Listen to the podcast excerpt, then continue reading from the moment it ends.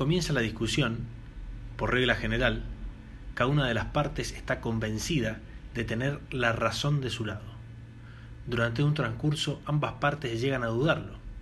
El final debe ser, evidentemente, cuando se estipule, cuando se muestre la verdad. En lo que a esta respecta, ahí ya no se mezcla la dialéctica, pues su función es idéntica a la del maestro de esgrima, que no repara en quien tenga efectivamente la razón en la riña que condujo al duelo. Atacar y parar es lo único que cuenta, como en la dialéctica, que es una esgrima intelectual.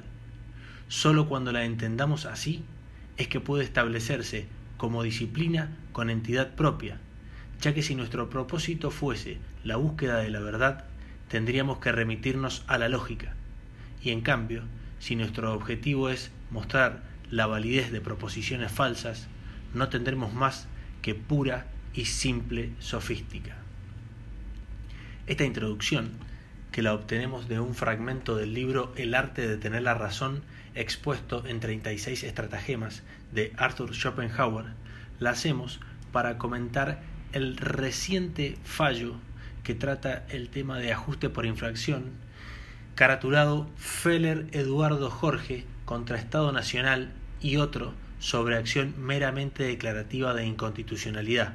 dictado por la Corte Suprema de Justicia de la Nación el 6 de agosto del 2020. En este fallo, la Corte se pronunció nuevamente respecto del mecanismo de ajuste por inflación y del mismo se desprende que mantiene su inveterada doctrina de que sólo se puede declarar la inconstitucionalidad de un tributo por confiscatorio cuando efectivamente existe tributo a cancelar y la confiscatoriedad invocada resulta clara y suficientemente acreditada al detectar una parte sustancial de una renta y o capital. La sinopsis del fallo. Destacamos principalmente del fallo que él mismo revoca la sentencia que confirmaba lo decidido por su anterior instancia, haciendo lugar a la acción iniciada por el actor contra la FIP y en consecuencia declaró la inconstitucionalidad del artículo 39 de la ley 24.073, permitiéndole aplicar el mecanismo de ajuste por inflación en su declaración jurada del impuesto a las ganancias correspondiente al periodo fiscal 2002, para poder obtener y declarar el verdadero quebranto obtenido del resultado fiscal. Sostiene la Corte Nacional que respecto de la validez constitucional del artículo 39 de la ley citada, del artículo 5 de la ley 25.561, del artículo 5 del decreto 214 del 2002 y demás normas reglamentarias que impedían la aplicación del mecanismo de ajuste por inflación, la Cámara sentenciante se apartó de manera injustificada de la doctrina fijada en los precedentes Santiago Dugan Trocelo SRL y Candy SA. Si bien en Candy se admitió la posibilidad de que la falta de aplicación del mecanismo de ajuste podría conducir a resultados confiscatorios, tal circunstancia no se presenta en el caso Feller, ya que los términos de la prueba pericial contable son insuficientes para demostrar un supuesto de confiscatoriedad por la laxitud de su análisis y, aun prescindiendo del defecto reseñado, de su estudio no se advierte la pérdida histórica requerida para utilizar dicha doctrina. La aplicación del mecanismo de ajuste por inflación en los términos del precedente Candy lo es solo al efecto de evitar la confiscatoriedad que se produciría al absorber el Estado una porción sustancial de la renta o el capital del contribuyente, lo que impide utilizar tal método correctivo para el reconocimiento de un mayor quebranto, para que éste pueda ser utilizado por el contribuyente en periodos posteriores. Ello, dice la Corte Suprema de Justicia de la Nación, por la sencilla razón de que en tal supuesto, no hay tributo a pagar que pueda ser cotejado con el capital o la renta grabados. El comentario al fallo que hacemos entonces es el siguiente. En la causa Feller, el contribuyente solicitó a la justicia, a través de una acción meramente declarativa, que se declare justamente la inconstitucionalidad del artículo 39 de la ley 24.073, en tanto prohibía la aplicación del mecanismo de ajuste por inflación respecto del periodo fiscal 2002. La sentencia revocada sostuvo que de la prueba pericial contable surgía que la aplicación del ajuste implicaba que, en vez de obtener un quebranto de 27.501,05 pesos, pasaba a tener uno mayor de 1.754.934,70 centavos. Concluyó luego que, de no aplicarse el método correctivo, la alícuota del tributo a ingresar sería superior al 35%, superando así los límites razonables de toda tributación. Sin embargo, la Corte Nacional señala dos cuestiones que tiene en cuenta principalmente para revocar la sentencia y, en consecuencia, rechazar la acción. Primero, la pericia contable presentada no resulta clara para demostrar la confiscatoriedad señalada por Feller debido a la laxitud de su análisis. Pero igualmente, en segundo término, dice, de la pericia sin perjuicio de su laxitud, no surge que luego de aplicar el mecanismo de ajuste por inflación no haya impuesto a pagar o uno menor, sino que muestra solo un mayor quebranto. Respecto de la diferencia entre mayor impuesto a pagar y menor quebranto a computarse, para el caso de no aplicarse el mecanismo de ajuste por inflación, señala la Corte que, según el criterio sentado en Candy, el ajuste por inflación resulta aplicable a fin de evitar la confiscatoriedad que se produce por el impuesto al absorber el Estado una porción sustancial de la renta o capital. Y finalmente cita la Corte diferentes antecedentes jurisprudenciales para sustentar la solución tomada, entre los que destaca a Natufarma SA con AFIP sobre demanda contenciosa del 24 de febrero del 2015,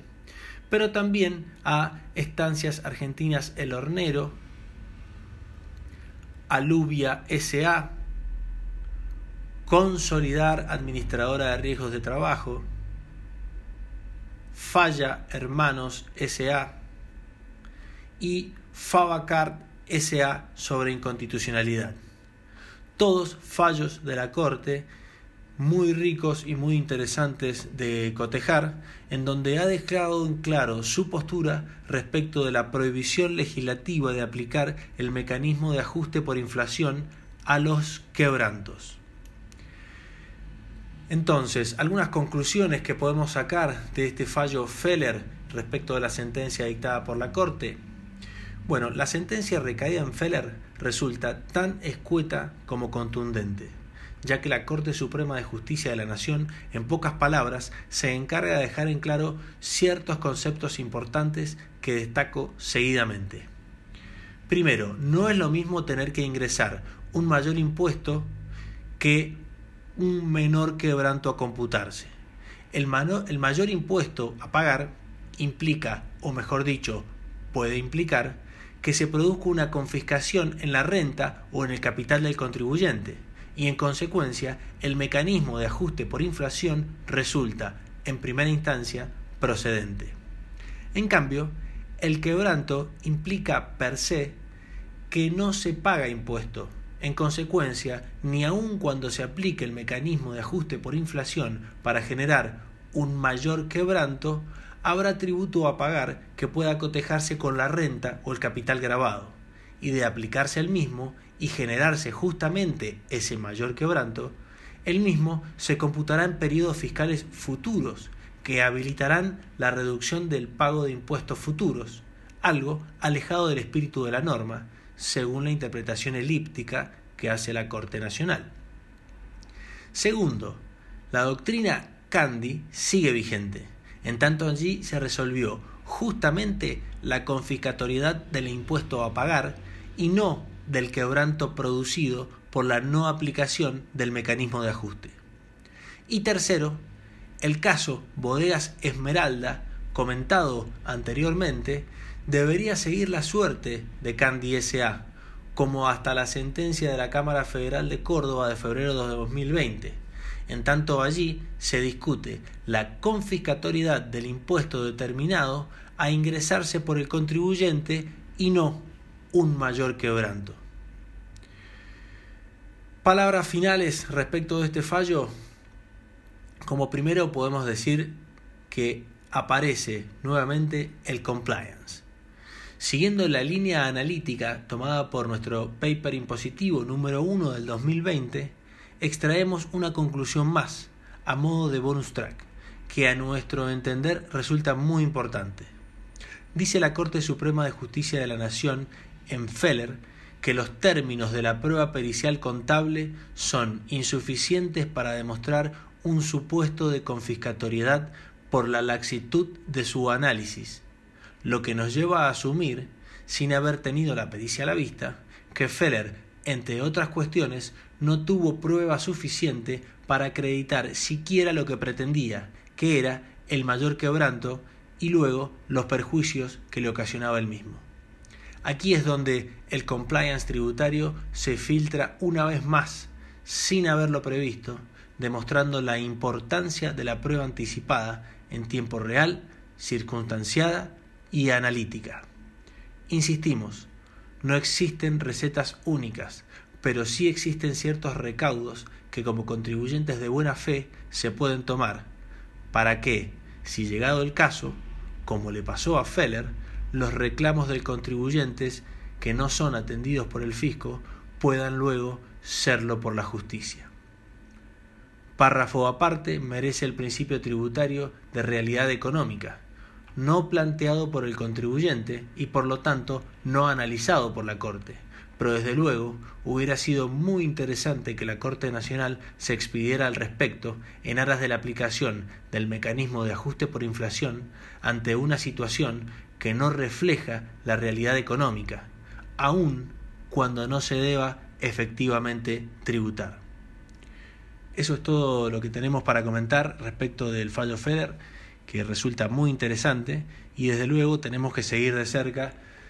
la conclusión de la Corte en el fallo de Bodegas Esmeralda. Ha sido un gusto y nos veremos en el próximo podcast.